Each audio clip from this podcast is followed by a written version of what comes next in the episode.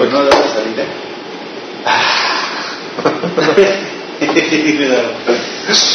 ok, vamos a comenzar con oración. ¿Una tapa? Oh, no, no, no. ¿La pongo? ¿La tapa? Ok, vamos a comenzar. Padre, te damos gracias, Señor, por la oportunidad de estar aquí reunidos en tu nombre. Te pedimos, Señor, que ahora en este momento que estudiamos tu palabra, Señor, tú hables, Señor. Espíritu Santo, enséñanos lo que tú quieres hablarnos.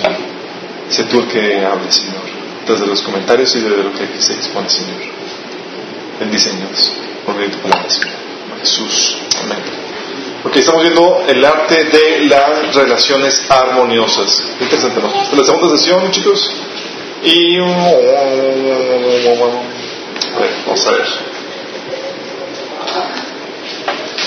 Se supone que estábamos viendo que parte de la consecuencia del pecado de la caída es que lo que vino a suceder, las relaciones, la armonía que había en el sistema de la creación de Dios, se interrumpió, se destruyó y empezaron los problemas. ¿Se acuerdan de eso? La caída ocasionó problemas en, todo tipo de relaciones. La relación del hombre con Dios, el hombre con su prójimo, el hombre con las bestias, el hombre con, su, el ecosistema. Todo vino a ser un reverendo caos. ¿Va? De hecho, vimos que la- una de las primeras cosas que sucedió después de la caída fue un homicidio. Homicidio. Homicidio. ¿Se acuerdan de eso? ¿Quién contra quién? Caín contra Abel, entre hermanos, el primer conflicto familiar, por causa de La envidia. envidia, ¿qué es eso? ¿Alguien aquí tiene envidias con sus hermanos? Los que no tienen no pueden. No lo publica. no lo. Aguas con la envidia, es un problema ahí que eso. Ok, vimos que eh, analizamos los frutos de la carne, ¿se acuerdan? Los frutos de la naturaleza pecaminosa, que mencionan en Galatas 5, del 19 al 21, y también Romanos 1, del 29 al, 30 y- al 32. Y vimos que cada uno de esos frutos de la vieja naturaleza, de la naturaleza eh, caída, lo que hace es que viene a destruir relaciones. Así afectan en, las relaciones. Vimos, por ejemplo, en Galatas 5, del 19 al 21, los frutos de la carne, los frutos de la naturaleza pecaminosa eran infidelidad conyugal, infidelidad espiritual, manipulación, odio, celos, arrebatos de ira, rivalidades, disensiones, sectarismos, envidias, cosas que destruyen las relaciones. ¿Qué es eso? Y en Romanos 1, 29 al 32 vimos más cosas como la injusticia, la avaricia, la envidia, homicidios, los engaños, la malicia, eh, los chismes, la soberbia, la arrogancia, la insolencia, la insensatez, eh, el egoísmo, etc. Cosas que vienen a destruir las relaciones. Tú dices, oye, es que las relaciones entre mis papás no están muy bien. Vas, Es porque hay algo que te está peleando. ¿Se acuerdan de eso? Pero vimos las tres causantes por las cuales se produce este tipo de, de desarmonía, de conflicto en las relaciones. ¿Cuáles son las tres causantes? Dime, por 10 puntos.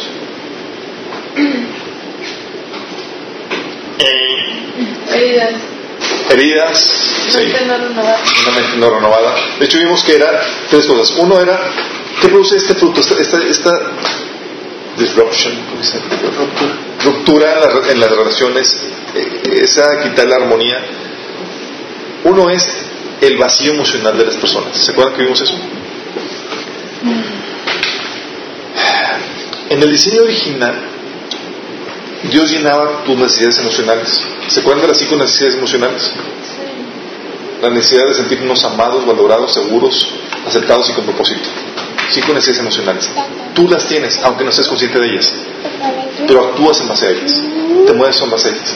Cuando tú no tienes tu vaso lleno, tú te mueves egoístamente. Tú nada más ves, lléname el vaso. Tú vas en las relaciones. No te importa si el otro tiene el vaso vacío, no te importa si tiene una necesidad o no. Porque tienes tu vaso vacío, lléname. Es que tú eres segundo, no, es el primero lléname. Sí.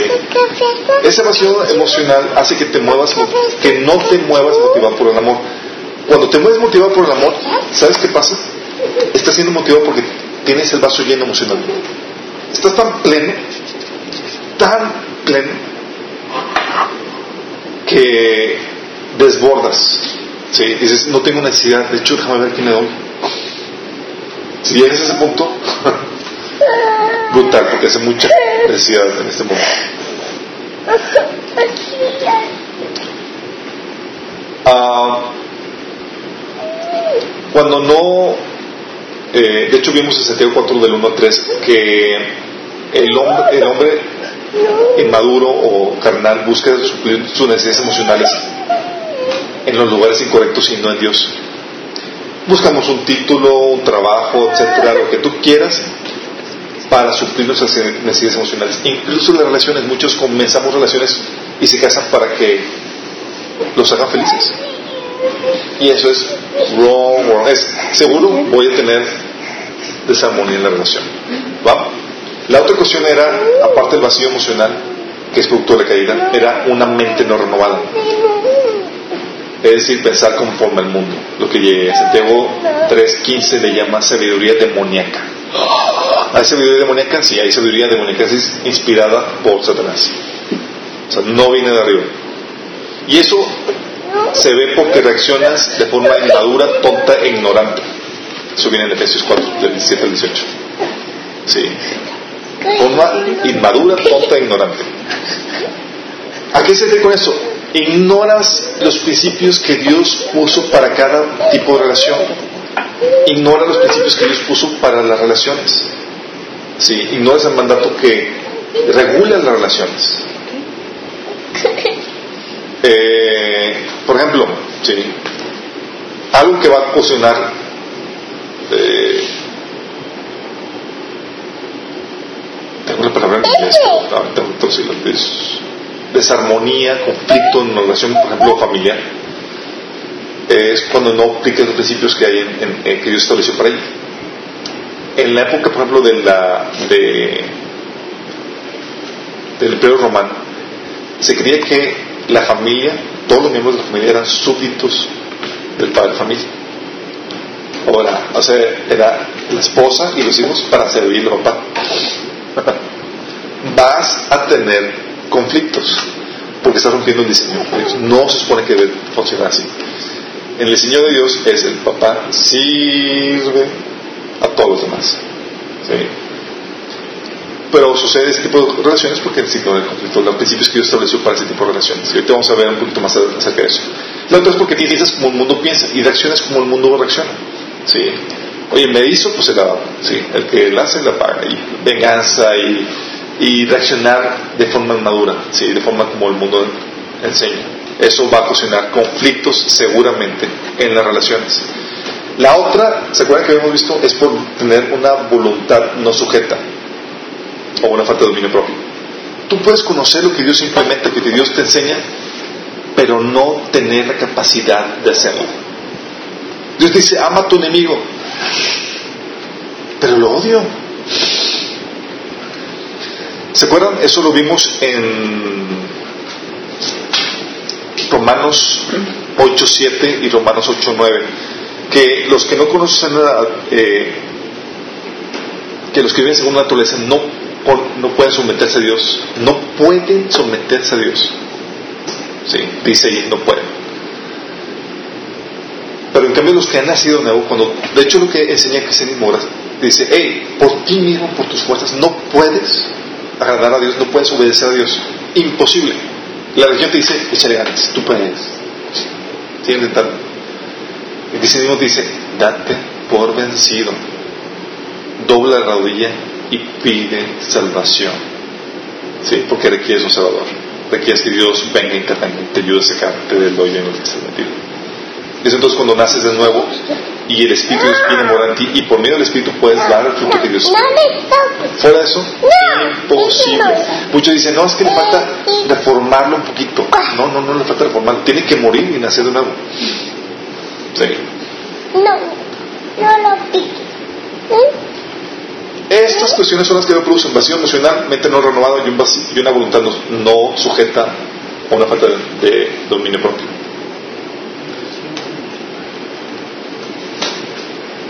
La otra cosa que vimos, chicos, ¿se acuerdan? Es que la armonía y desarmonía que hay en las relaciones repela o atrae la presencia de Dios. ¿Se acuerdan de eso? Si hay una relación, por ejemplo, familiar de continuo conflicto, murmuración, chisme, todos los frutos de la carne que ves, que vemos, tú lo que haces es que repelas la presencia de Dios y atraes presencia de demonios. ¿Se acuerdan que vimos en eso la pasada? Eso lo vimos en 1 Corintios 11, del 31 al 34. Que cuando sucede eso, no traes la presencia de Dios, traes el juicio de Dios.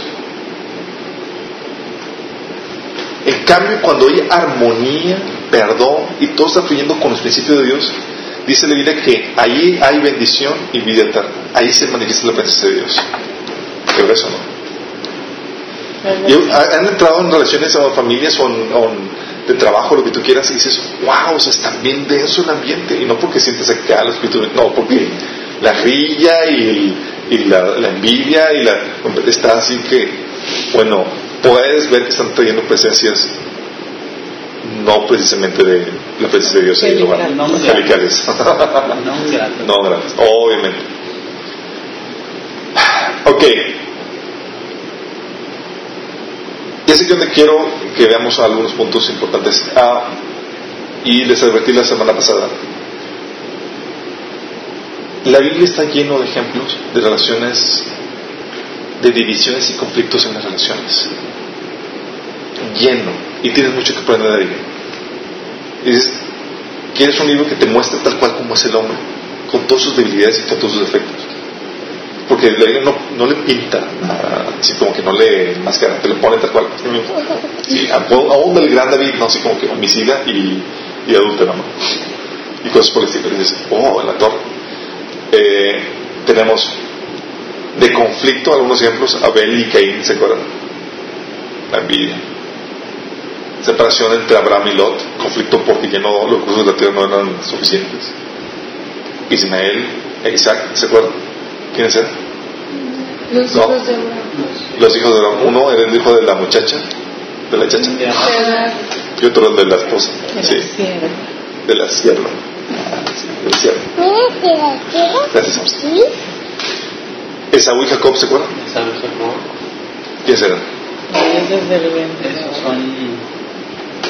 Son hijos de Isaac. Son hijos de Isaac. Digo, ah, perdón. Voy a reprobar a sus maestros de escuela dominical, chicos. Eran los hijos de Jacob, digo, ahí. Como- Eran los hijos de Isaac. Sí, de hecho, Ahí sí. está. Esaú y Jacob. Eh, Sí. sí, sí, sí, de hecho, de hecho. Nada más que probar si estabas en el No, es que yo dije, entonces. no Es que ya sé qué tan seguro estaban de sus conocimientos. Sí, era.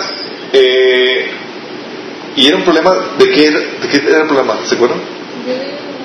Otra vez era un problema de envidia. Eh, Jacob quería tener la primogenitura de, de- Creo que del fue el tipo. más evidente, ¿no? Sí. De Pero también estaba metida la mamá. Claro, pues el consentido y tal cosa. Y le robó la primogenitura y la bendición del primogénito. O sea, él- él- vientre. Jacob quería lo que su hermano mayor tenía.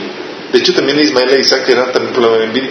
Sí, era como que, ese es el, el hermano que va a ser el heredero.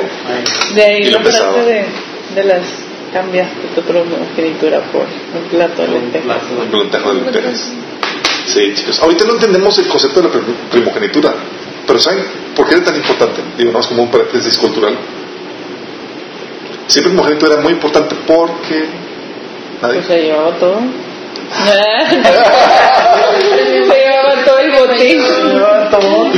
No, porque él recibió una doble porción de la herencia material que recibe de los... de- ¿Y por qué lo recibía? Para sostener a sus papás. Sí, le daban una doble, porción en los tiempos antiguos porque él se encargaba de sostener a sus papás. Sí, él le daban doble. Como que no solo le daban doble porción, sino que aparte Tenía tenía más privilegios. Sí, ¿no? es. La responsabilidad de cuidar a los papás en la vejez. Exactamente. Eh, ¿Qué otro caso de divisiones y conflictos teníamos? Oye, ¿qué fue? Era, fueron fueron Pedro los que se pelearon. Pablo y Pedro. se dividieron, no, ¿verdad? Ahorita tenemos ahí otro, ahí ese caso. Eh, um, ¿Qué otro caso tenemos? Saúl y David, Ah, problema de división, por Envidia, otra vez. No, quería ceder el. Saúl envidiaba a David. Problema de David y Absalón. ¿Se acuerdan? ¿Qué fue Absalón? No. Aquí. No recuerdo. No. El hijo de David.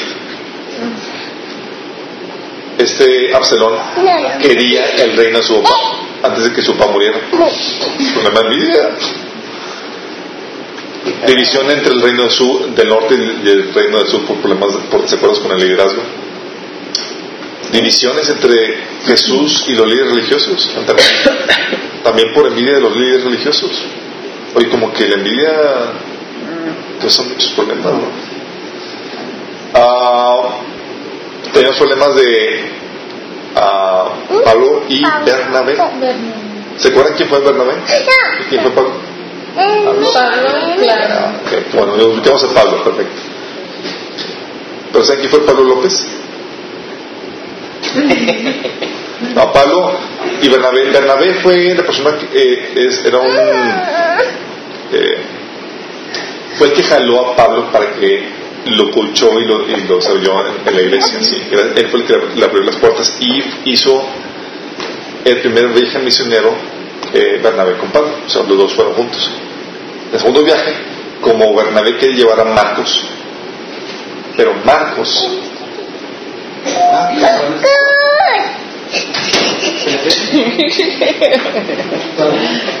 Tienes están padre. haciendo fiesta. Como Bernabé. Era muy inmaduro. ¿Saben por qué se peleó Marcos y, y- y Bernabé? Sí, porque Marcos era muy inmaduro y luego como que sí, como que no. Y, Sí, en el primer viaje, este Marcos que escribió el Evangelio, pues los, los desartó. Así como que vio que las cosas estaban medio complicadas en el viaje, no eran muy presentero y los dejó. Y Pablo, siendo tan bien, Pablo es bien fiel, eh, no le quiso dar una segunda oportunidad. Y Bernabé se le, sí se le quiso jalar. Y dijo, si viene yo no voy. Exactamente. De plan, problemas de, de, de liderazgo. El, De- el clima.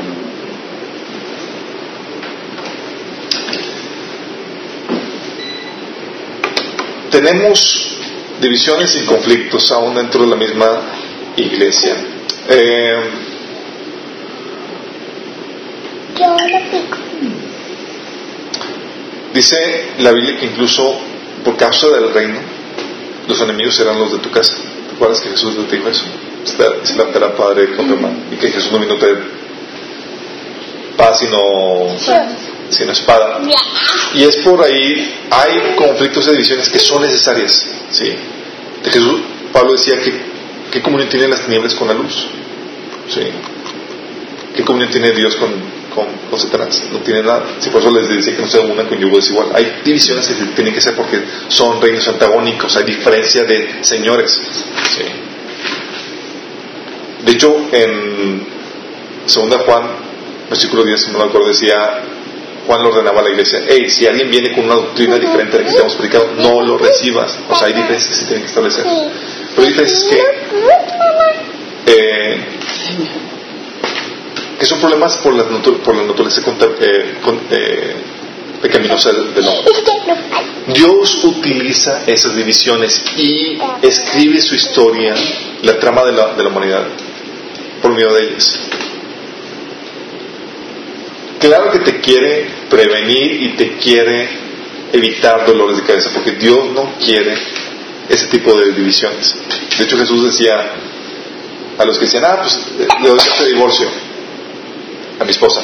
Jesús decía, eh, eh, no es cualquier cosa. Dice, lo que Dios unió no lo separa el hombre. No, Dios está en contra de ese tipo de divisiones.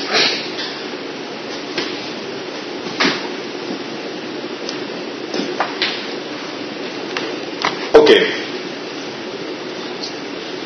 Y es ahí donde tienes que entender esto.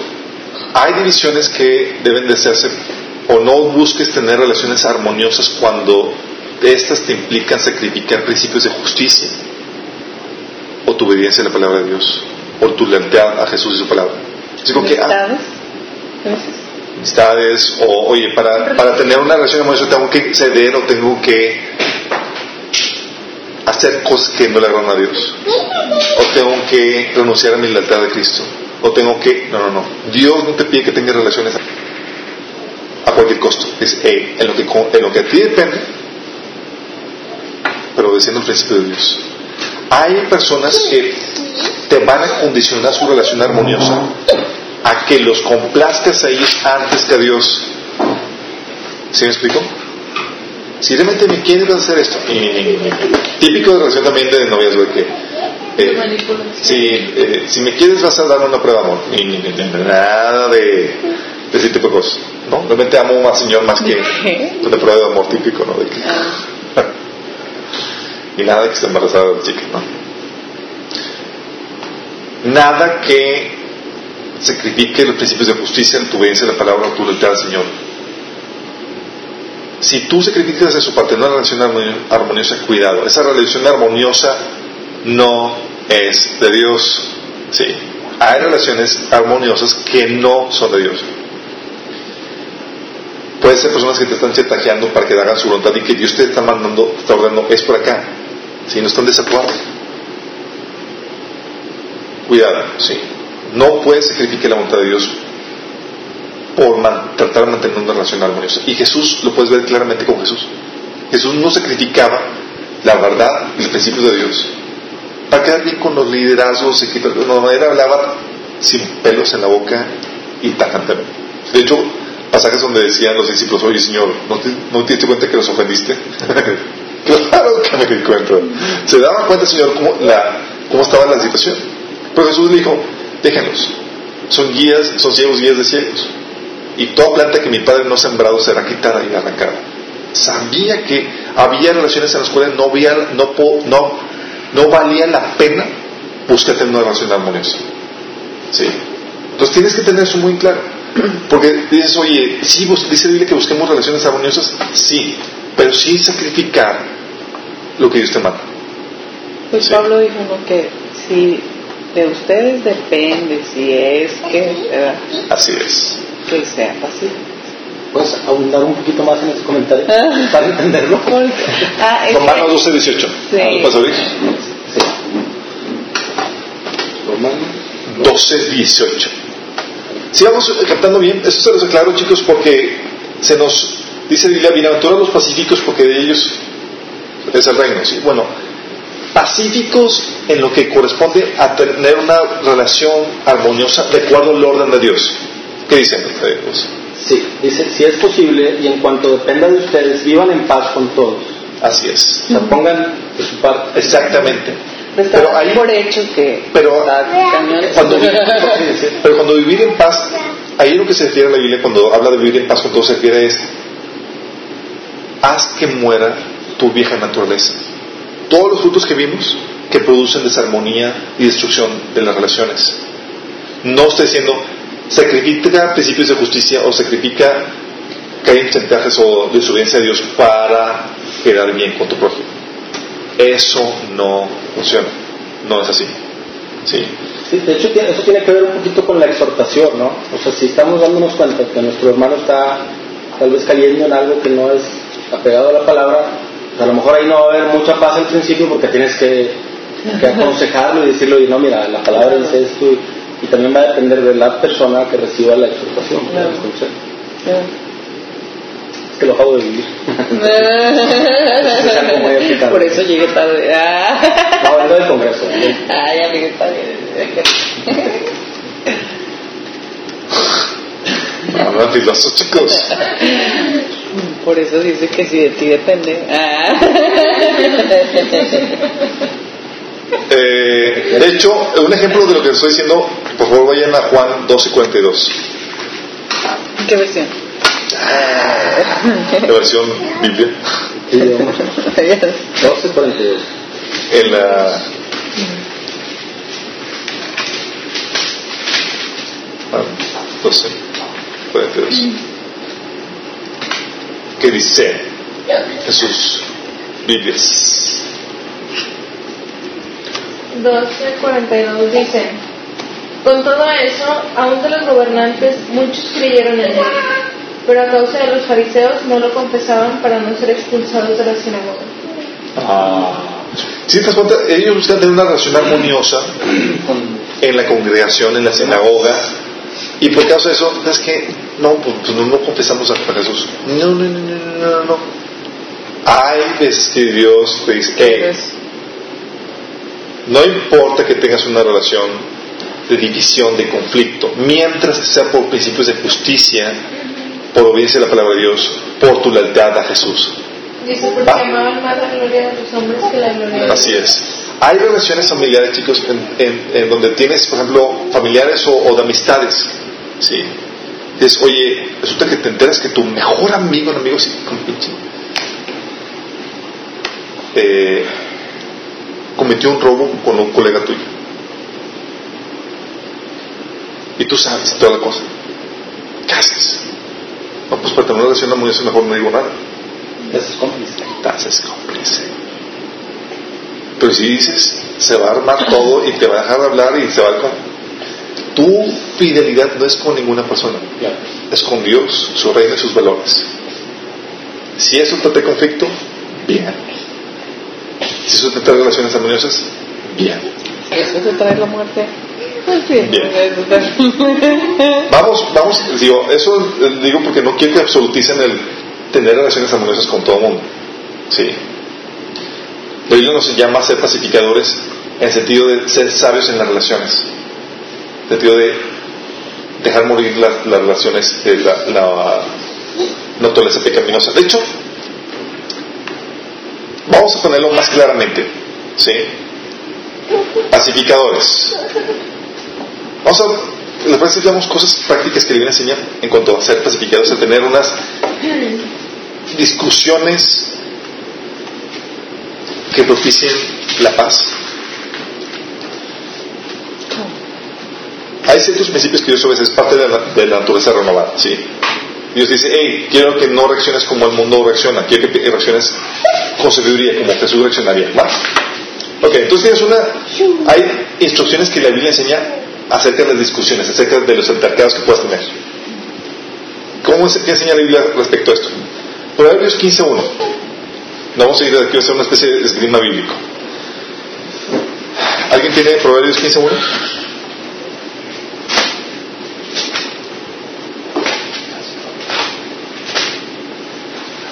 A la una, A las dos. a las dos, y a las...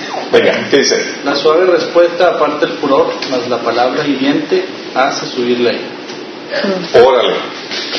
En las discusiones te, te enseña la Biblia. ¿Qué es el pacificador? Como dice Jesús. Dice, la respuesta amable quita la ira. Es decir, el fruto de la amabilidad en medio de una situación acalorada quita la ira. Ayer- Hoy está, Ayer lo viví. Está la, el- Mantuve la calma y todo. Y Tranquilo. Claro. o sea, como que todavía más, habla más que que me Sí. Es más áspero, más hiriente, es más amable, más amoroso. Nada más digo que hacerlo no es cualquier cosa. Sí, pero desactivas ese ataque, lo desactivas. Ya, ya no tiene con quién pelear, no, no le está siguiendo el juego.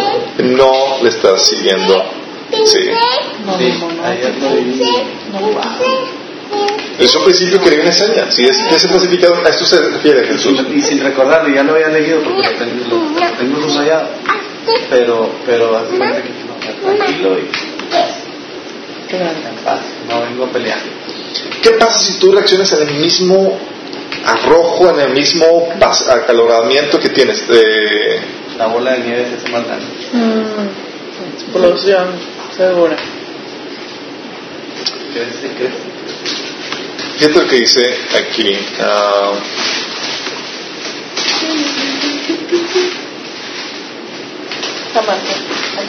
Proverbios 26, 4 al 5.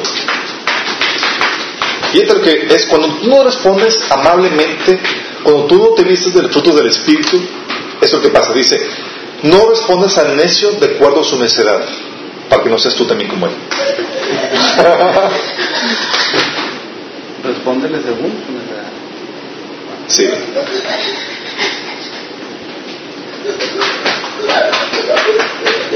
Aquí te dice, no te bajes al nivel, al nivel del necio. Sí.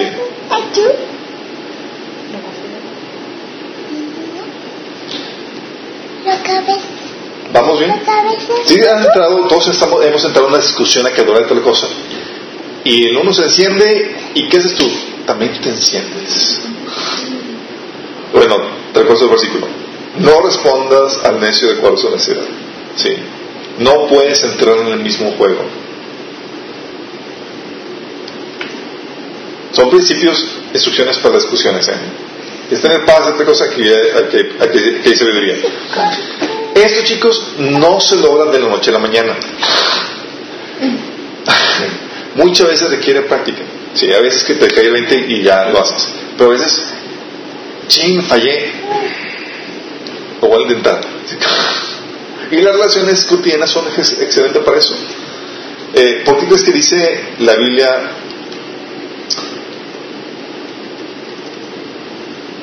en Efesios 4:6?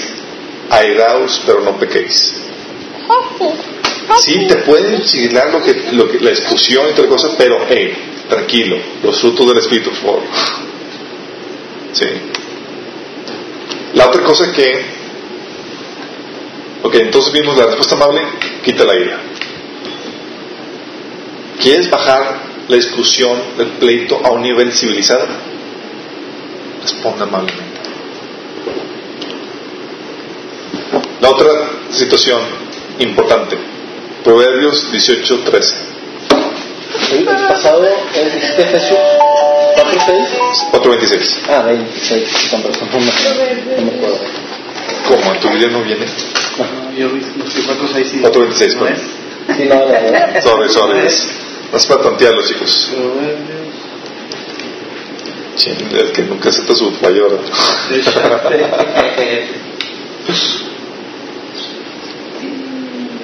¿Qué dice? ¿Seis qué fue? Proverbios 18, 18, 13. 13. Feo, güey. ¿Qué dice? Que no es otra versión. A ver, la versión clásica, para que, sea así, para que, para que nos veamos intelectualones acá. En... Dice, al que responde palabra antes de oír, le es fatuidad y oprobio. ¿Qué es fatuidad? Parece incierto. Vergüenza. Obvio, sí, como vergüenza. Así en, esta dice vergüenza. Necesidad, necedad y vergüenza. Versión internacional. Sí, por supuesto, buena relación. O un diccionario o otra versión. La que hay una que Dice, de repente te traduce para la- el lenguaje habitual. ok. Hay una que Así es. Esta es lo que dice en versión internacional. Es necio y vergonzoso responder antes de escuchar. Sí. O precipitarse a responder antes de escuchar los hechos es a la vez necio y vergonzoso. O sea, vas a tener una discusión, escucha a tu contraparte. Muchas veces creemos que sabemos lo que nos va a decir y ya le estamos discutiendo, rebatiendo y nada que ver. Que, que al final la discusión era como que, ah, tú no querías decirme eso. No, entonces, entonces ¿para qué te quitó algo? Un desgaste innecesario. ¿Qué nombre es papá y mamá? ¿Va? Eh, ¿Qué hiciste que? Ah, vas. A veces me identifico mucho con algunos versículos. son instrucciones de la Biblia para las buenas discusiones, para mantener la paz en medio de la discusión. Sea, Juan 7, eso, otro versículo que corrobora este, esto que acabamos de ver, de que hay que escuchar antes de no responder sin antes escuchar. Juan 7, 20, 51. 51. Aquí dice, dice, ¿acaso nuestra ley condena a un hombre sin antes escuchar y averiguar lo que hace? O otra versión, ¿juzga acaso nuestra ley a un hombre si primero no le oye y sabe lo que ha hecho? Viviente. ¿Es legal condenar a un hombre antes de darle la oportunidad de defenderse? Sí. Y muchas veces eso hacemos, chicos. Así, llega, vemos a la persona y nosotros ya armamos todo, ya tenemos el veredicto, ya, la sentencia emitida, culpable, y vamos a. Y resulta que te da su, su versión y. Nada que ver. Y eso nos lleva al siguiente punto. No te enojes sin antes tener toda la información. Yo cometí tantas veces este error. que llegue al punto en que me enojo con temor. Así como que le pienso por enojarme porque ya me han dado tantas lecciones. Y a lo mejor no tengo toda la información, a lo mejor hay Y qué pena cuando Sí, y cuando estás así como que, así con todo, con toda la y con todo el enojo, con todo así como que de repente sales con la cola de las patas porque, Nada que ver. Es horrible. sí, por eso enójate con humildad también. ¿Qué es lo que dice Proverbios 19, 11?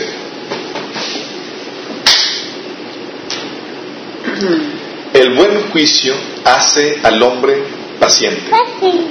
O lo que dice en el Reina Valera, la cordura del hombre detiene su furor. O la versión traducción viviente, las personas sensatas no pierden los estribos. ¿Por qué? A mí me gusta la versión internacional que dice, el buen juicio hace al hombre paciente. ¿Por qué el buen juicio? Porque cuando te enojas, tú ya metiste un juicio. Esto es así.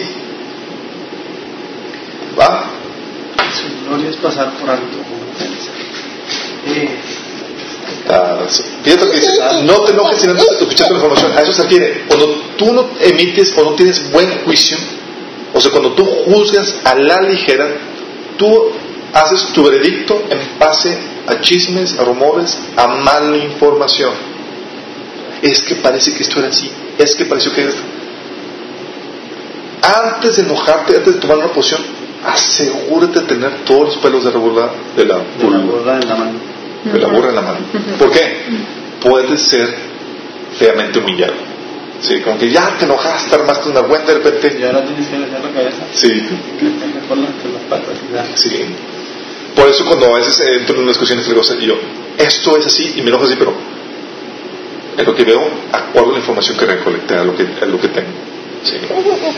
Ah, un mal juicio, un hombre sí, es un juicio a la ligera que no se tomó sin recabar toda la información. Por eso dice, el buen juicio hace al hombre paciente. ¿Por qué paciente? Porque para emitir un buen juicio tengo que recolectar- toda la información. Sea, no me puedo enojar todavía porque nada más veo una parte de los hechos. No he estado, no veo todo lo demás. Cuando estás consciente de eso, eh, me espero, me espero. Tengo- antes de emitir mi veredicto. Sí. O sea, no puedo, aparentemente esto es así. Pero ya que haga la indagación, de hecho, fíjate lo que dice en Deuteronomio 13, 14. Este para aquí.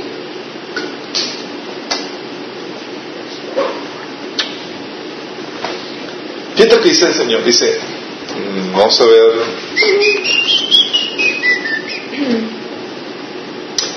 Ah, ah. Vamos a ver. Desde el versículo 12, para tener el contexto.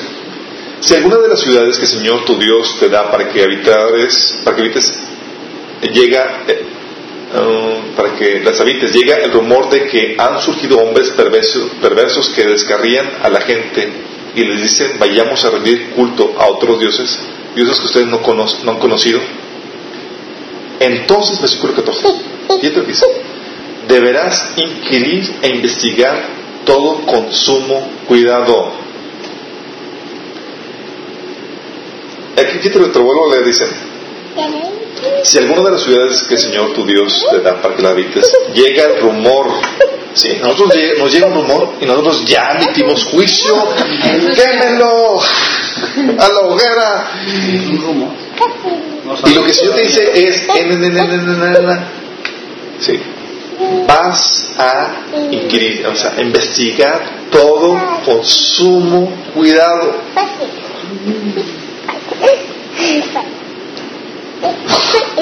Si se comprueba que tal hecho abominable ha ocurrido de ti, no dudes ahora sí ya en hacer todo lo demás. Esto es, el, por eso no te, puedes, no te puedes enojar sin antes tener toda la información. No puedes, porque juzgar, enojarte y ya emitir un veredicto, ya es emitir sentencia, es un juicio. Y la Biblia te enseña que no puedes emitir un juicio sin haber hecho toda la investigación correcta de qué realmente sucedió. Va. Cuando tú no tienes buen juicio, por cualquier cosa te, te encende. Y esa es una persona iracunda. Una persona que cuida de la ligera. Y una persona iracunda queda descalificada para el liderazgo. Según Tito 1, 7.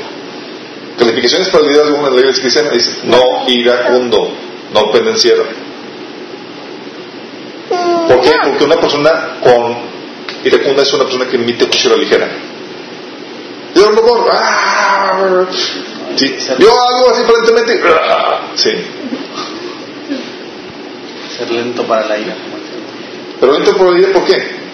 Porque nos toma tiempo ver todos los hechos. ¿Qué pasó? Analizar. Analizar. ¿Qué onda? ¿Sí? ¿Realmente es así? Es, aparentemente es así. Pero mientras que no tenga los hechos verificados, es un rumor. Y emitir un juicio en base a rumores es un mal juicio.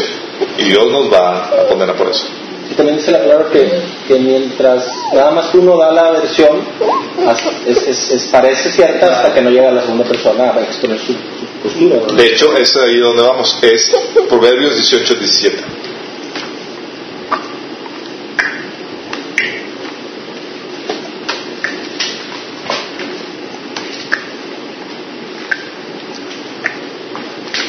Eso lo vimos la vez pasada, pero es muy bueno, es un versículo que me fascina. Dice, el primero en presentar su caso parece inocente, hasta que llega a la otra parte y lo refuta. ¿Y si les ha pasado, chicos? ¿Cuántos chismes hemos recibido donde solamente se nos presentó la parte? Y nosotros ya condenamos al tipo. Sí, del que vino a hablar el chisme. Sin haber escuchado la contraparte. Un chisme o una información que nos llega sin corroborar los hechos, o solamente escuchando una versión de la parte, es emitir un mal juicio. Sí, y lo que el Señor dice es un rumor. Y el rumor es, como vimos en Deuteronomio 13, 14, eh, hay que atacarlos investigando. Sí. ¿Siente cuenta por qué no es fácil emitir un juicio? ¿Por qué no es fácil enojarse? no debería ser fácil enojarse. Porque es, ching, tengo que investigar si esto es verdad. Están robando. Mm, vamos a ver. Sí. Puede ser que yo estoy mal. El hecho que tú puedas estar mal en la información que tienes siempre te debe llevar a ser mesurado en tu reacción y cauteloso y humilde. Sí.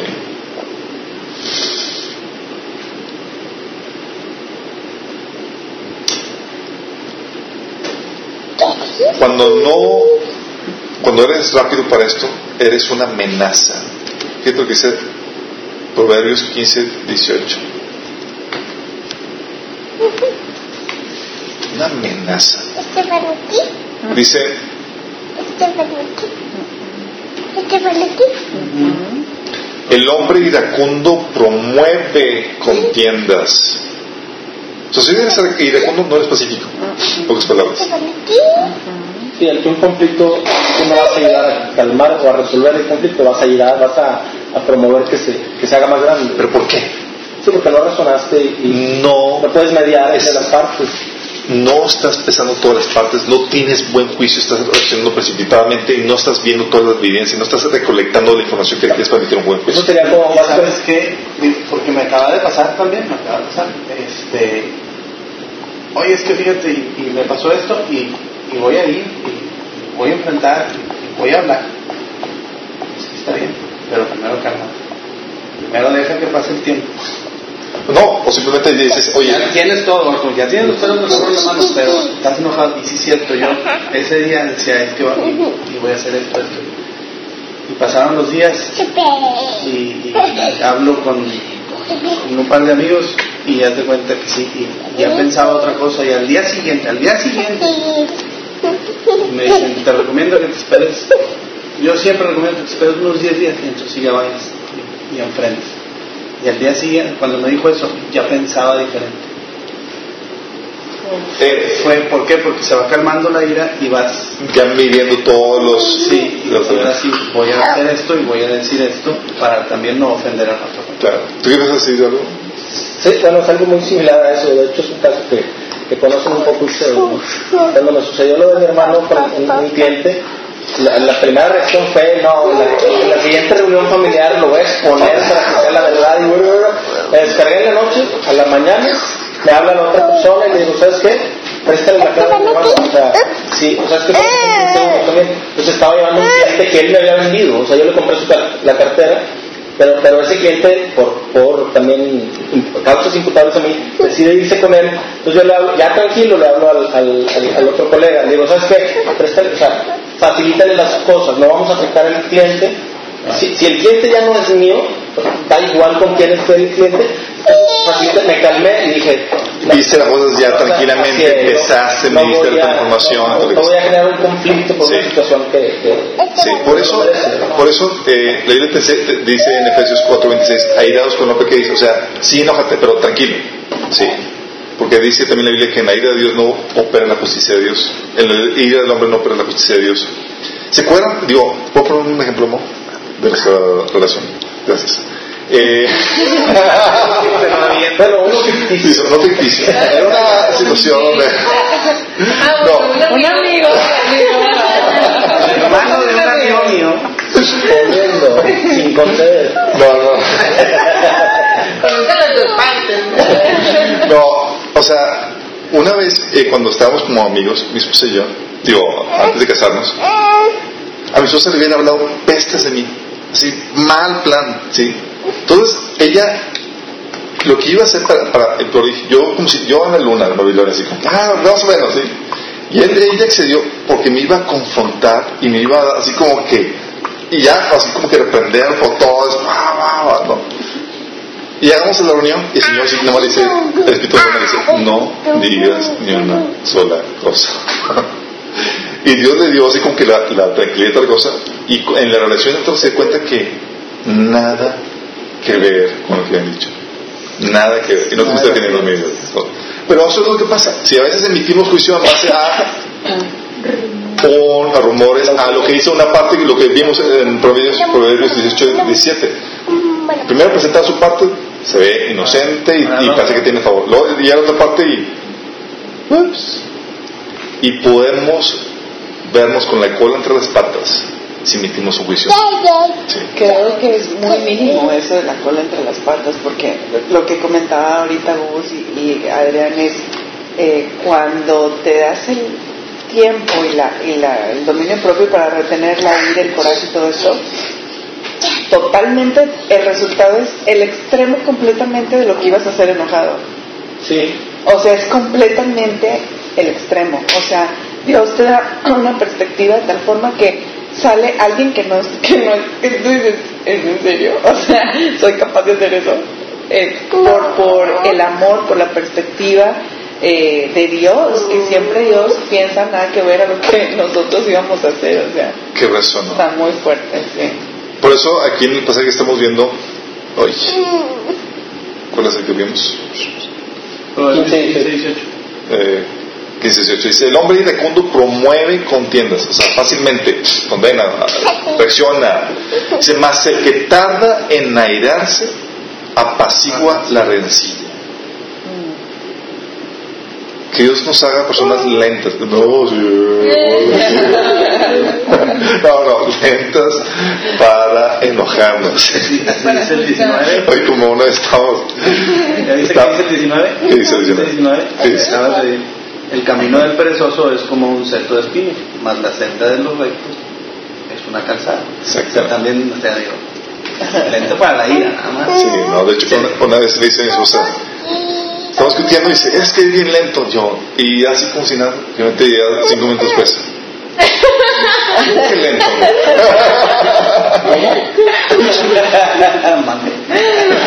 No, es que a veces te agarran así como que pensando en otra cosa y no reaccionas bien. Ah, razón. Yo respaldándome en mis palabras. Dice eh, Santiago 1.20.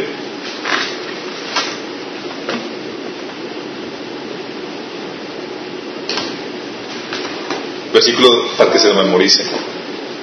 Porque en la ira del hombre no obra la justicia de Dios. Cuenta, está bien. Santiago, uno, O sea, si tú piensas reaccionar enojadamente, cuidado. Sí, enojadamente existe, ¿verdad? Sí. Sí, Mateo, ahorita. Lo declaramos oficial. Ahorita le mandamos a la la, Ok, porque la ira del hombre, en la, la ira del hombre no obra la justicia de Dios. Es ahí donde tenemos que entender esto. Nosotros, airadamente, airados, enojados, podemos hacer estupideces. y no estamos alineados a la voluntad de Dios. ¿Por qué no piensas así? Sí. O sea, ni siquiera estamos pensando cuando estamos en la ira, ¿verdad? Claro. Por eso también esto, Proverbios 14, 17, acompáñame. Pero aparte yo sí creo que, o sea, una cosa es lo que tú sientes, ¿verdad? El coraje. Y ahí abres puertas a puros pensamientos del enemigo que nada más está esperando a que tengas una actitud así. Y bueno, o sea, él te ayuda a hacer el plan maquiavélico, estrategia y demás, ¿no? Y sí, es muy claro. Sí. ¿Qué dice? El que fácilmente se enoja hará locuras y el hombre perverso será aborrecido. El que fácilmente se enoja hace locuras. Así como que, ah, qué loquillo. el hombre de manos de simio es No, aborrecido. mi amor, no. Sí, hay muchos loquillos por ahí, ¿sabes? Ok, entonces son principios que Biblia enseña para las buenas discusiones. ¿Qué es el pacífico? Darte en enojar, sí. Piénsalo, me- eh, haz un- emite un buen juicio, no te trabajes con eso. Proverbios 14, 17. El otro principio, escoge las discusiones que valgan la pena. Hay conflictos que son asuntos perdidos. Tonterías, aparte. Tonterías, pero son cosas que no vas a cambiar. Sí. Como decía mi abuelo, ¿para qué tanto brinco estando en un suelo tan parejo?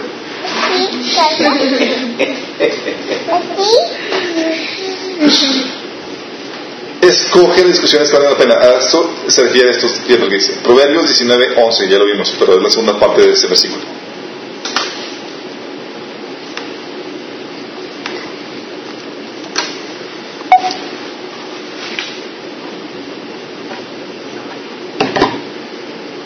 ¿Qué dice la segunda parte del versículo? Su gloria es pasar por alto una ofensa. Así es. Vamos a leer, dice, la cordura, la cordura del hombre detiene su furor y su honra es pasar por alto la ofensa. Su gloria es pasar por alto la ofensa. O también la versión traducción viviente, se ganan el respeto pasando por alto las ofensas. A veces decía a una persona, dice, es que no me defiende cuando me insultan. Como decían, dice el dicho, a palabras necias, Oídos sordos. Basado en esto, el hombre de buen juicio pasa, eh, Pasa por pasar por, por alto la ofensa. Hay cosas que no vale la pena discutir. Es que eres un tonto. Yo sé que no soy tonto. Opinión. Sí. ¿Viste a, a la, a la plática que dio la, la, la vietnamita? David, No, no fui. ¿no fuiste? No. Habla de eso. Sí. De, o sea, de que se encuentra con el que tiró la bomba. Se encuentra con el que tiró la bomba. Claro. O sea, aquí la cosa es por alto la ofensa. Así es. Adelante, adelante. Hay relaciones, chicos. Y hay que me refiero con que, con que aprende.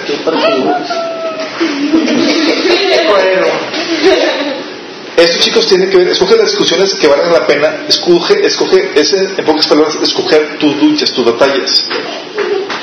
A veces nos aferramos en cambiar gente que no más no vamos a cambiar.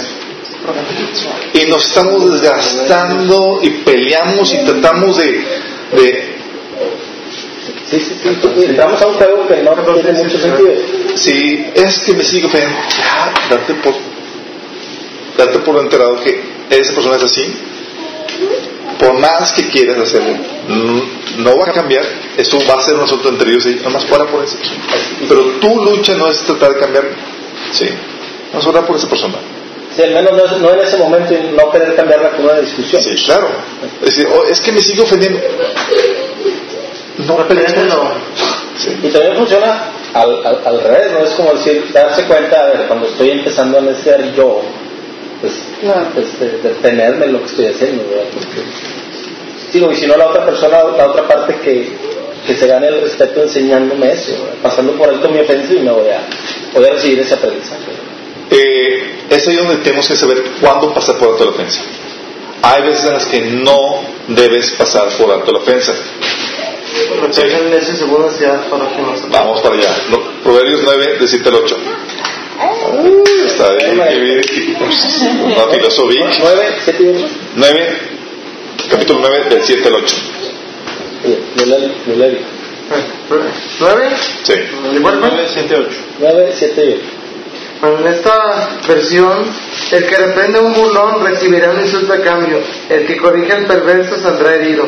Por lo tanto, no te molestes en corregir a los burlones, solo harás su odio. En cambio, corrige a los sabios y te amarán. A eso me refiero que escoge tus batallas, escoge tus discusiones.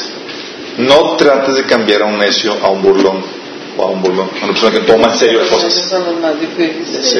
No es tanto que la situación no valga la pena, sino la persona. La persona, exactamente es. ¿Sabes qué? Oye, ¿cuándo vale la pena no ignorar la ofensa? ¿Sabes cuándo?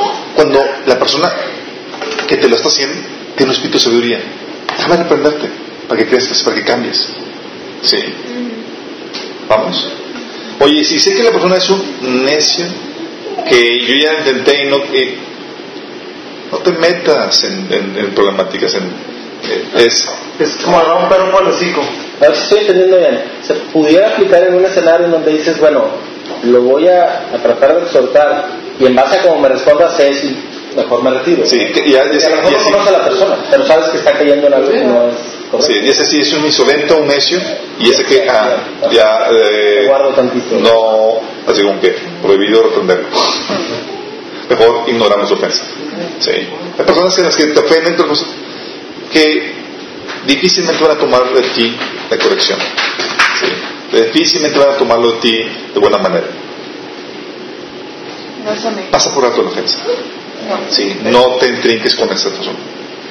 En cambio, si la persona ves que tiene un corazón enseñable, manso, sabio, no desaproveches el reprenderlo. Y en WhatsApp y en grupo. Ah, no, no, no. Yo he pasado a todos. No, bueno.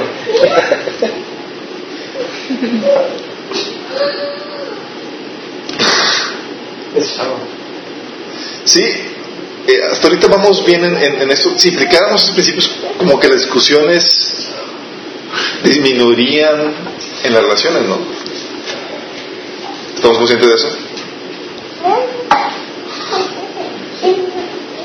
Ah, y todo eso tiene, se complementa con lo que habíamos platicado, o sea, no podemos caer en una discusión en la misma actitud del necio. Proverbios 26.4. Y cuando te enojas, tienes que velar por, por no pecar en esa situación.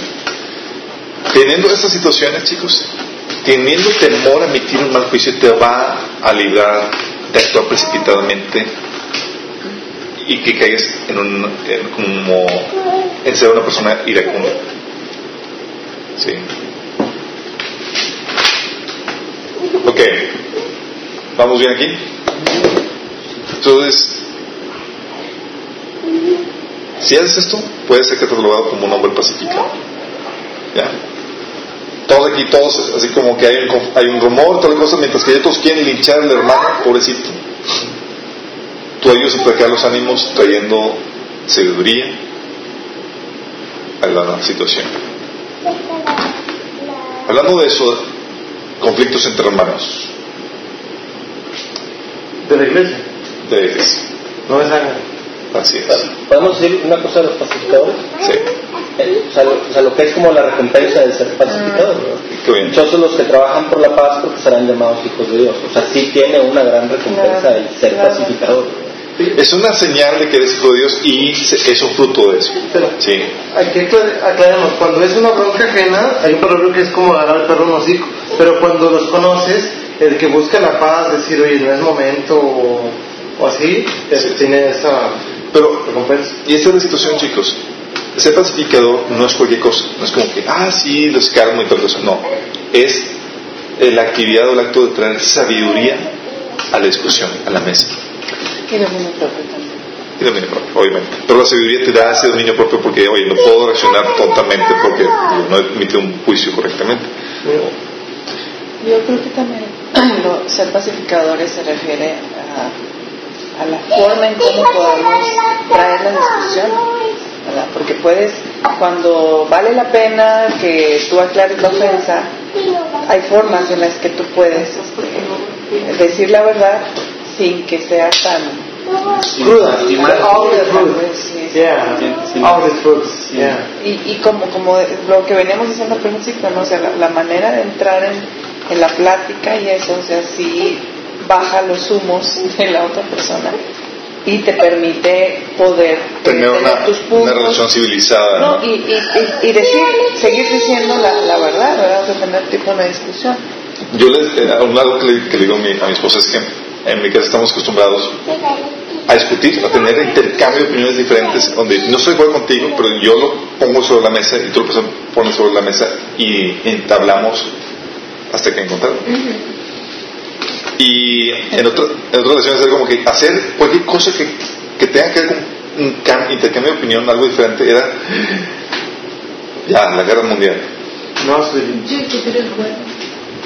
Sí, de hecho la Biblia lo, lo menciona, pero es parte de cómo y con qué actitud lo estás haciendo. Y así nos lleva a la, a la situación.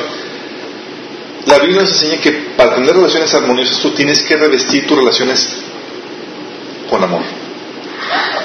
Ah, qué bonito, amor. Amor. Gálatas capítulo 5 del 22 al 23 te dice qué implica ese amor. 1 Corintios 13 del 4 al 7 también y Colosenses 3 del 8 al 14. ¿Ah? Ah, Gálatas, los frutos del Espíritu. Gálatas 5 del 22 al 23. Dios dice, cuando dice, el fruto, más el fruto del Espíritu es amor. Dos puntos que se manifiestan en todos estos atributos. Paciencia, amabilidad, bondad, fidelidad, humildad. ¿sí? Tú te dices de eso, tú muestras esto, vas a procurar o vas a fomentar relaciones armoniosas con tu prójimo. Gálatas 5 del 22 al 23. ¿Qué es amabilidad? Que no se comporte con rudeza, chicos. Sí, es amable en, el trato. Sí. 1 Corintios 13, del 4 al 7, lo, desa- lo desarrolla un poquito más. Dice, recuerdan que el amor es paciente, bondadoso. Pon tu nombre. Si tienes esas características, estás actuando en amor. O sea, Alberto es paciente, bondadoso, no es envidioso, no es ansioso, no es orgulloso, no se comporta con rudeza. Ahí detente. Sí, ya sé, es como que áreas de oportunidad y no guarda rencor, Nomás llegamos nomás a la uno, muchos. todo lo disculpa, todo lo cree, todo lo espera, todo lo soporta. Tienes esto desarrollado en ti y déjame decirte esto, chicos, esto no lo puede desarrollar un no cristiano. ¿Por qué? Porque no conoce la fuente del amor eh, verdadero. Lo desarrollará en parte, así que tendrá algunos atributos, pero no en su plenitud. No, es un fruto, ¿no? Que Porque es un fruto del Espíritu. Si el Espíritu de Dios mora en ti, vas a tener, ¿qué fruto? Este.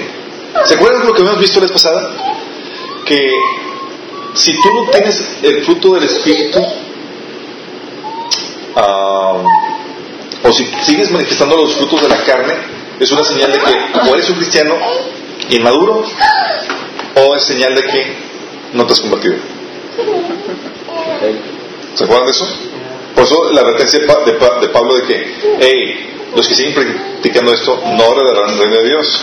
Hey, los que hacen esto son eh, acarreados al juicio de Dios sobre sus vidas, que es de muerte. ¿Qué es lo que, es lo que Dios te dice con respecto a esto? Si tienes estos frutos de los frutos de la carne que vimos la vez pasada, significa que o es un cristiano que está comenzando, o significa que no estás convertido. Si es, un, si es madurez, se va a quitar con. ¿Con qué? Se va a quitar con el tiempo en tu caminar con Dios, con tu continua relación con Él. O con disciplina. Sí. Tu relación con Él, vas, Dios va a ir certificando tu vida y va a ir dando tu madurez y se va a ir quitando. Si no se quita, como dice Pablo, ponte prueba a si estás en la fe. Sí. Si estás en la fe, si el Espíritu de Dios está morando a ti, debes de tener, empezar a manifestar los frutos del Espíritu. Es decir, debes de tener lo que viene en Corintios 13, de 4 al 7. Dice en Colosenses 3, del 8 al 14, que parte de las relaciones es que es que nos vistamos, que tengamos un afecto entrañable. Es parte de, la, de tener buenas relaciones. Suena así medio raro, ¿no? Es como que nada más un afecto superficial de, ah, ¿cómo estás, hermano? Ah, qué bien, qué bien.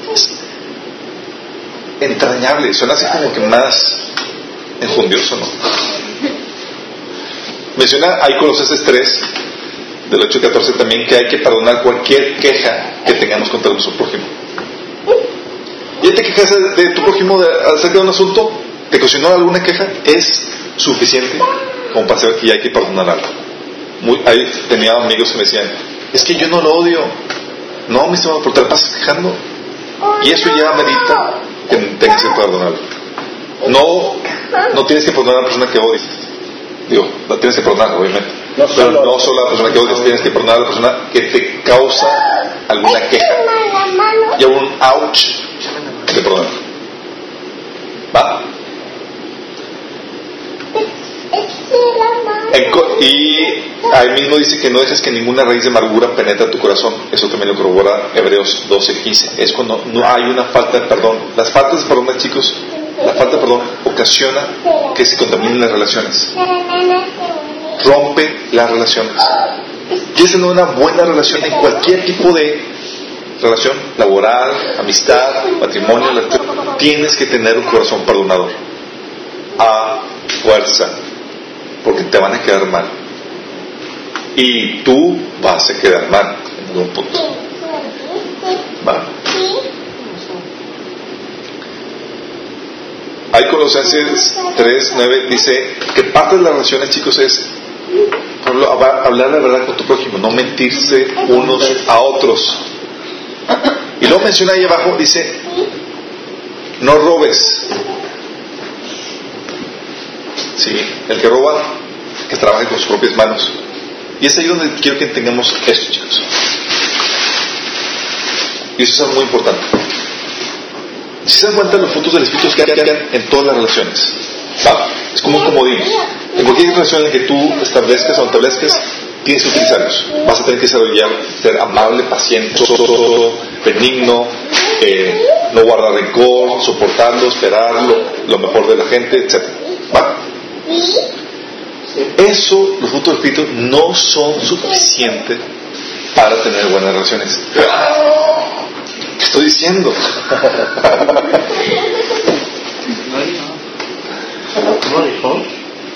Va de nuevo, no son suficientes para tener una buena relación con tu prójimo. ¿Por qué?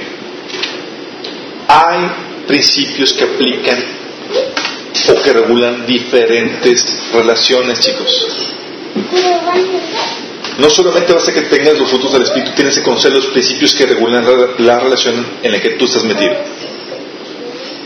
Va. Va dar ejemplos. Aquí por ejemplo les menciona de que no robes. Dices, oye, en tu relación con tu prójimo, normal, genérica, principio, es, no le quites lo que le pertenece. No le robes a tu prójimo. Pero hay otras relaciones en las cuales se tienen otro tipo de regulaciones. Acompáñenme a Efesios 5.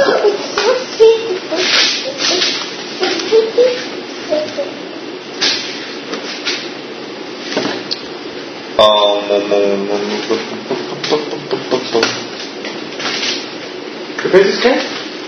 ¿Cinco? Capítulo 5. Sí, capítulo 5. El versículo 20. Ok.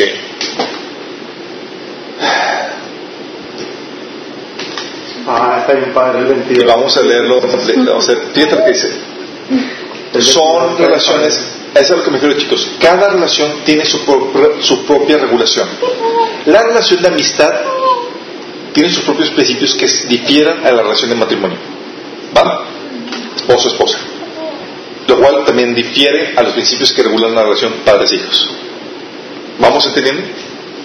Tú debes entender los principios que regulan cada relación y la- las relaciones en las que estás, porque si no, por más fruto del espíritu que tengas, no vas a causar armonía en las relaciones. ¿Sí? Fíjate lo que dice aquí. Sométanse unos a otros por reverencia a Cristo.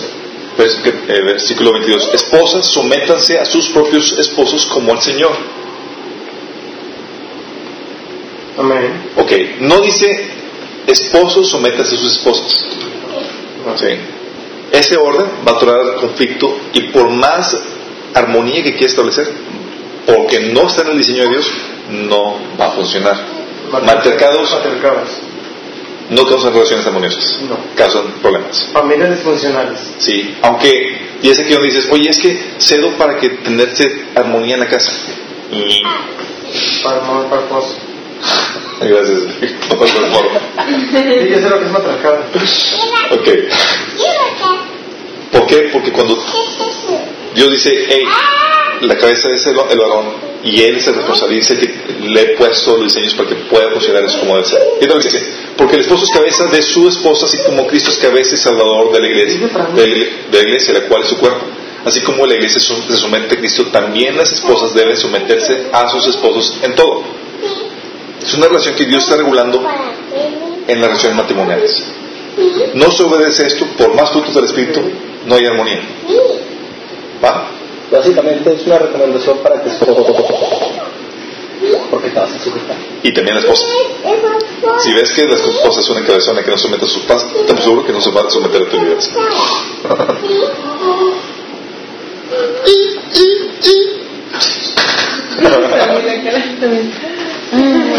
Vamos bien aquí con eso. Lo dice.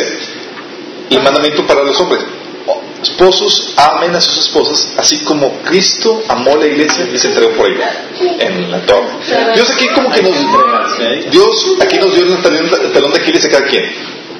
Talón de Aquiles de las mujeres, someterse. Talón de Aquiles de los hombres, amar, decir, un amor no egoísta, un amor en darse, ver por ella antes que por mi necesidad. Su comodidad antes que la mía. Primero ella. Sí. Más o menos sí. Antes que no se chica. Pero estás en proyección nacional, bro. de- No, de- Está Ok, dice, Obediencia y sumisión. ok, dice, para hacerla, versículo 2, de 26, para hacerla santa, él, purificó lavándola con agua mediante la palabra, ah, eh, la palabra, para presentársela a sí misma como una iglesia radiante, sin mancha ni arruga, ni ninguna imperfección, sino santa y intachable. Así mismo, amar a su esposa como a su propio cuerpo. El que esposa se ama a sí mismo. Pues nadie ha odiado, odiado jamás a su propio cuerpo. Al contrario, lo alimenta y lo cuida así como Cristo hace con la iglesia. Porque somos miembros. no, ok. Si el hombre no pone en práctica este, ah, este tipo de entrega, este tipo de amor, ¿qué creen que va a ocasionar? Se van a rupturas en las relaciones. La mujer está diseñada para ser amada. El hombre está diseñado para ser No, tampoco la protegida. Amada, amada, amada. Ahora entendemos todo. Ok, la mujer, va de nuevo. La mujer fue diseñada para ser Amada. amada. Vamos a orar, Sí. pero por ti. Las, los hombres fueron diseñados para ser respetados y honrados, que es diferente. A mí, a mí es como que los hombres dicen, no me interesa si me amas o no, nada más respétame y, y, y, mi autoridad, sí. No, de verdad, sí, respétame, obedece, sí. Obedece mi autoridad. Él dice, ¿sabes por qué a, lo- a la mujer no se le pide, al, digo, al hombre no se le pide, eh, a la mujer se le pide obediencia y no amor al hombre? Porque el hombre ya se sienta amado. En serio. Ok, no. Eh, ¿Sabes por, por cómo va el, el asunto? Va de esta forma. Porque la mujer reacciona a lo que el hombre siembra en la mujer. Si tú le siembras amor, va a corresponder. va a corresponder de esa forma. Si tú no siembras ese amor, no vas a cosechar nada. Va. O sea, tenemos que amar primero, así como Dios lo hizo, amarla primero y ella va a amar. Así es. Oye, dices, Si sintiéndose amada, ella, ella va a dar amor. Exactamente. Si eso es que mi esposa no me ama, es que eh, ¿qué sembraron en ella? Sembraste el fruto de la carne, egoísmo, eh, rudeza, bla, bla, bla. No esperes cosechar ningún buen fruto. La mujer reacciona como el hombre la trata. Pero no lo justifique, chicas.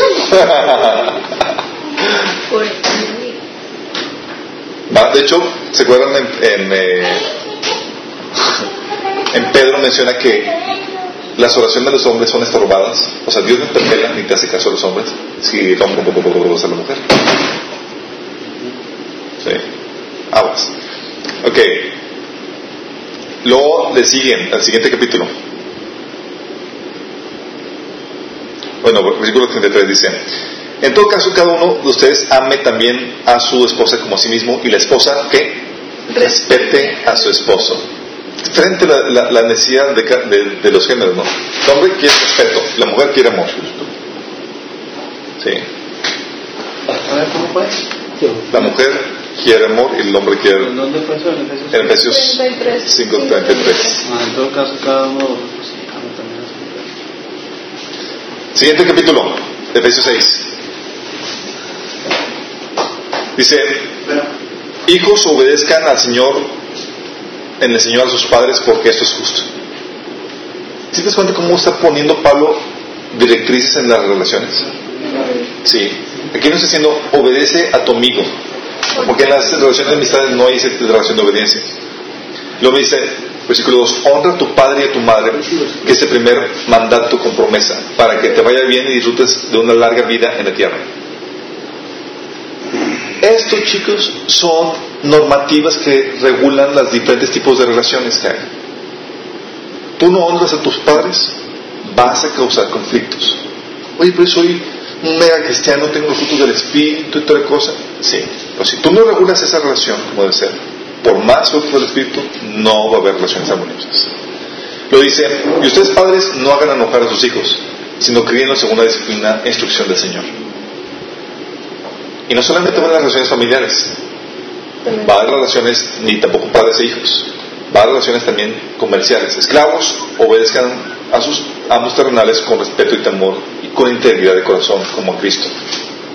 No lo hagan solo cuando lo estén mirando como los que quieren ganarse el favor humano, sino como esclavos de Cristo haciendo todo de todo corazón la voluntad de Dios. Sirvan de buena gana como quien sirve al Señor y no a los hombres, sabiendo que el Señor recompensará a cada uno por el bien que ha hecho, sea esclavo o sea libre. Y ustedes, amos, correspondan a esta actitud de sus esclavos dejando de amenazarlos. Recuerden que tanto ellos como ustedes tienen a un mismo amo en el cielo y con él no hay favor- favoritismos. ¿Sí se dan cuenta? Hay principios, chicos, que regulan los diferentes tipos de relaciones. Recuerdo que una, una amiga me decía, es que tú te cambiaste de iglesia y violaste lo que el, el principio de Dios y es que la iglesia cuando tú vas, vas a tu iglesia es como la relación del matrimonio y estás casado con ella por siempre y yo espérame sí. Estás aplicando un principio que regula, regula una relación a otro tipo de relación que nada que ver sí la obediencia se pide de los hijos a los padres pero no de los amigos hay principios que operan y regulan los diferentes tipos de relaciones. Si tú ignoras los principios que regulan las relaciones en las que tú estás, va a haber desarmonía. ¿Vamos? Entonces dices, ok, necesario para las relaciones armoniosas, los frutos del Espíritu, básico, en toda relación. Pero aparte, se requiere que no seas un ignorante en cuanto al orden de Dios, el diseño de Dios para cada tipo de relación. Tú apliques principios que no debes en relaciones equivocadas, vas a tener relaciones desarmoniosas.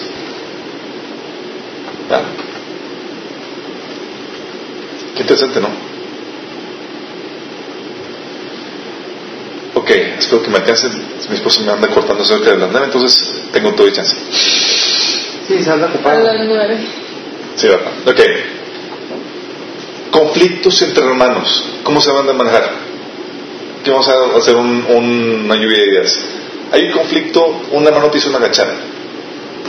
Primero hablas con él. Para no exhibirlo, hay No hablas con él. Ajá. Ok, ¿qué más? Después, si no hace caso, ah, te puedes con otra persona. No sé si mencionan que son los ancianos ¿no? de la iglesia. Hablas con otra persona. Para testigos. Para testigos, ¿qué es lo que más haces? Te tiras en directa o le haces bullying. No, no, no. Después, después a la iglesia. Y al último con la sea, si iglesia. no se tengo con la compone. iglesia. A la salida. Ok. Vamos a irnos al listado que la Biblia pone que debes hacer cuando hay conflictos entre hermanos. Y eso es, debes entenderlo claramente. Conflictos entre hermanos, pero debes entender primero que es normal que haya desacuerdos. Es normal, normal que haya conflictos. El problema no es eso, el problema es cómo los arreglamos, cómo reaccionamos. ¿Va? Conflicto no es el problema, el problema es cómo reaccionas ante eso. ¿sí? porque conflictos, desavenencias, eh, desacuerdos va a, van a haber. Ujú. El problema no es ese, el problema es cómo lo vas resolver, cómo lo vas a arreglar, cómo, lo vas a, cómo vas a reaccionar a eso. Primero, si sabes que tu hermano tiene un conflicto contigo, tú que eres el maduro, ve y trata de arreglarlo. El hermano, ese hermano no te dice nada, no te reprende nada, tú sabes que tiene algo en contra tuya. Mateo 5:23 dice, si sabes que tu hermano tiene algo contra ti, deja tu ofrenda en el altar y ve y arregla eso con tu hermano.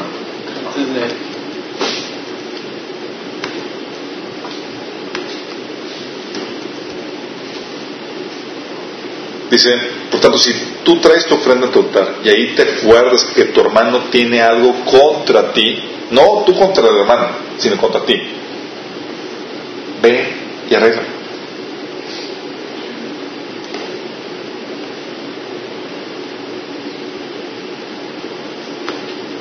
Deja ahí tu ofrenda delante del altar y anda y reconcílate primero con tu hermano. Y entonces ve y presenta tu ofrenda.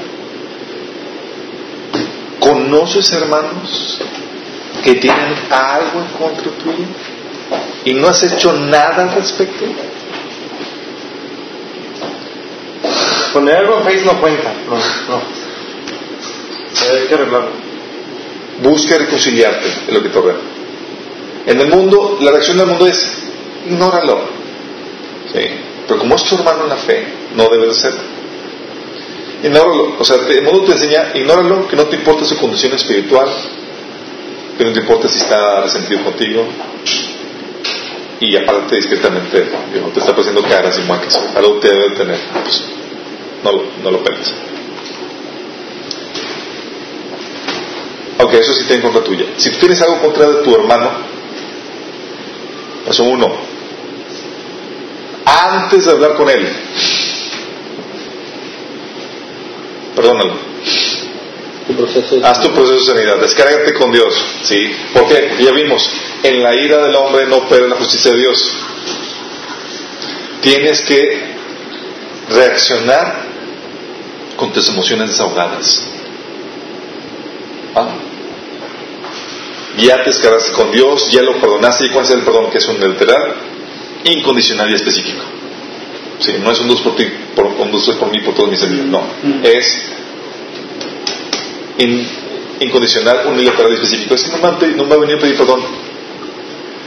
aunque no tenga que pedir perdón, tienes que perdonarle. La Biblia nos enseña que debemos de pedir, de perdonar así como Cristo nos perdona a nosotros. ¿Y cómo, perdonó, cómo nos perdona a nosotros? ¿Alguien le estaba pidiendo perdón en la cruz? No. Nadie le estaba pidiendo perdón. Y Jesús, Señor, perdónanos. Son una bola de ignorantes.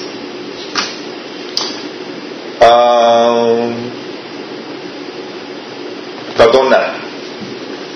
Y en esa cuestión del perdón, debes de tener esto interno.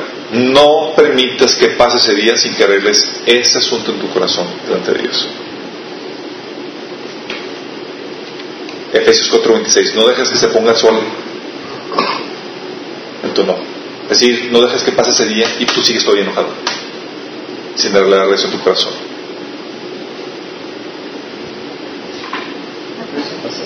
¿Cuánto 26? Generados, pero no se ponga el sol Sobre vuestro. sobre vuestro no. Es decir, que no dejas que pase ese día. Ni deis oportunidad de. Cuéntese al hermano que más confianza le tenga. O sea, antes de hablar con él, antes de nada, please, haz tu proceso delante de Dios, perdónalo, desahógate, quiere perspectiva, porque si no, corres peligro que Dios no opere de forma justa a través de ti. Esta versión, la, la viviente, dice porque el enojo da lugar al diablo. Era plano que quiero decir porque le da lugar al diablo, ¿no? Tiene más tiempo. Así es. Eh, Proverbios 10, ve- 10, 12.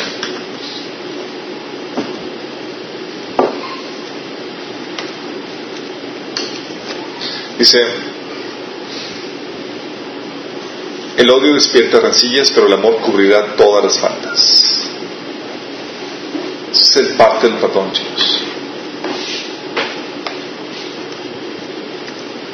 Sí.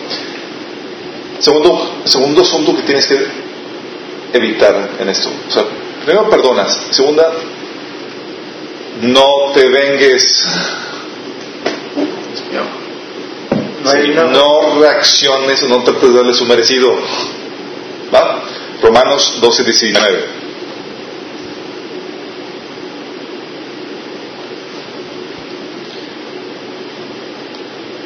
Tercer punto que tienes que considerar. Antes incluso de hablar con él, chicos. ¿eh? Entonces antes, previo a hablar con él.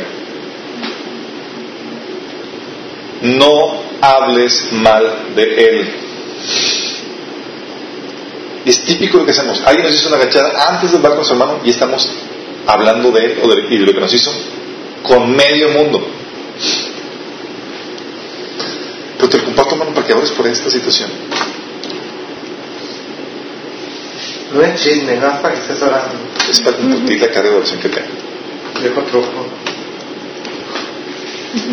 Siento carga de contarlo. Que te dice, hermanos, no hablen mal unos de otros. Si alguien habla mal de su hermano, lo juzga, habla mal de la ley y juzga. Y si juzgas la ley y ya no eres cumplidor de la ley, sino juez. Y no hay más que un solo legislador y juez, aquel que puede salvar y destruir. Tú, en cambio, quién eres para juzgar a tu prójimo. Ese aquí se requiere, aquí está hablando de que no hables mal de tu prójimo. Y del juicio, juicio a la ligera. Santiago 4, del 11 al 12.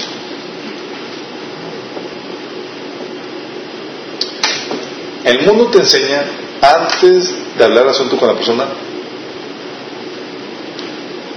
quémalo. Pasa el chisme. Sí. ¿Y ha pasado que llegas con la persona y esa persona antes de que tú arregles con algo, ya le llegó por otras partes que llegue, que han, has estado hablando de, de ella? Y es más, indirectas en Facebook. Sí, no es la forma correcta de resolver los los problemas entre cristianos. Ahora sí, ya que perdonaste, sí, ya que realizaste el asunto en tu corazón para que no haya venganza, ya que te restringiste de hablar del caso del asunto con alguien más, antes que nada ve con él y repréndelo. Lucas 17.3 Mateo 18:15 habla eso.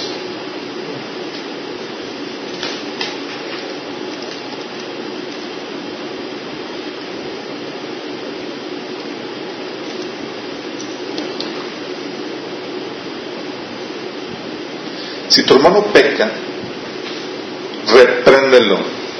Y si se arrepiente, perdónalo.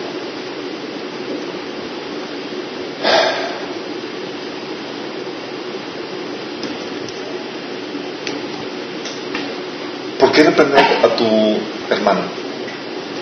18.3. 17.3 y 18.15 de Mateo. Ok. 18.15 dice eso. son.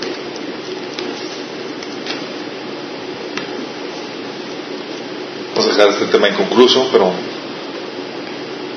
por tanto, si tu hermano peque contra ti, ve y repréndele estando tú y él solo. Si te hiere, haz ganar a tu hermano. La Biblia te enseña que si hay en ti solo algo en contra tuya, primero tienes que reaccionar perdonando, cerrándote con Dios. Prohibidísimo hablar del asunto antes de haberlo hablado con tu hermano que con el que tuviste la fe- ofensa. Y la reprensión, chicos, ¿por qué creen que se da? Se da por tu comodidad. No, es para ayudar a la otra persona. Es para ayudar a la otra persona A entender, a... para que la otra persona no continúe en pecado y para restaurar la relación. Sí. No es tanto por ti, para tu comodidad y para que se arrepienta y se humille delante de tus pies. No, no, no, por sí solo el proceso de sanidad ya nos libera a nosotros. Pero Exactamente. queda el otro problema, ¿verdad? la otra persona que sigue a lo mejor en el error. Exactamente. El tan solo esto, chicos, ¿sí? Cambia una forma típicamente como reaccionamos. Alguien nos hirió y luego vas con el chisme con alguien. Y vas a hablarlo con otra persona que nada que ver. Quieres cobrar. Sí. Y, y- y utilizas a, la- a otras personas para descargarte en vez de utilizar a Dios.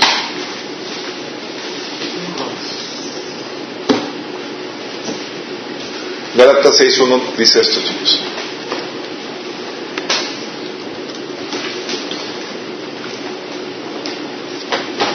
Hermanos, si alguno fuera sorprendido en alguna falta, vosotros que sois espirituales, restauradle con espíritu de mansedumbre. Dice en la forma en la que debes de ir con tu hermano.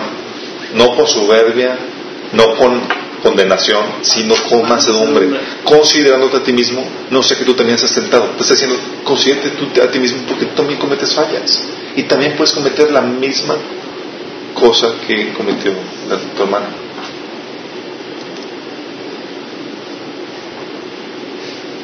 Así que terminamos esta sección. Pues damos, avanzamos con este tipo de, de conflictos. Sí captamos la, la ideas, chicos. Relaciones armoniosas son un arte y requieren la obra del Espíritu Santo en nuestras vidas, chicos, intensamente. ¿Para qué? Para sacar los frutos del Espíritu, por un lado, pero otra para que también quitarnos lo ignorante en cuanto a cómo deben operar diferentes tipos de relaciones. Sí. No debemos de buscar relaciones armoniosas a cualquier costo. Nunca sacrificando la obediencia a Dios, nos adelantado a Él los valores y, principios que nos enseña. Debemos de buscarlo sabiamente, poniendo, poniendo los frutos del Espíritu que nos enseñan a accionar con sabiduría en de relaciones y poniendo el orden de Dios en las relaciones.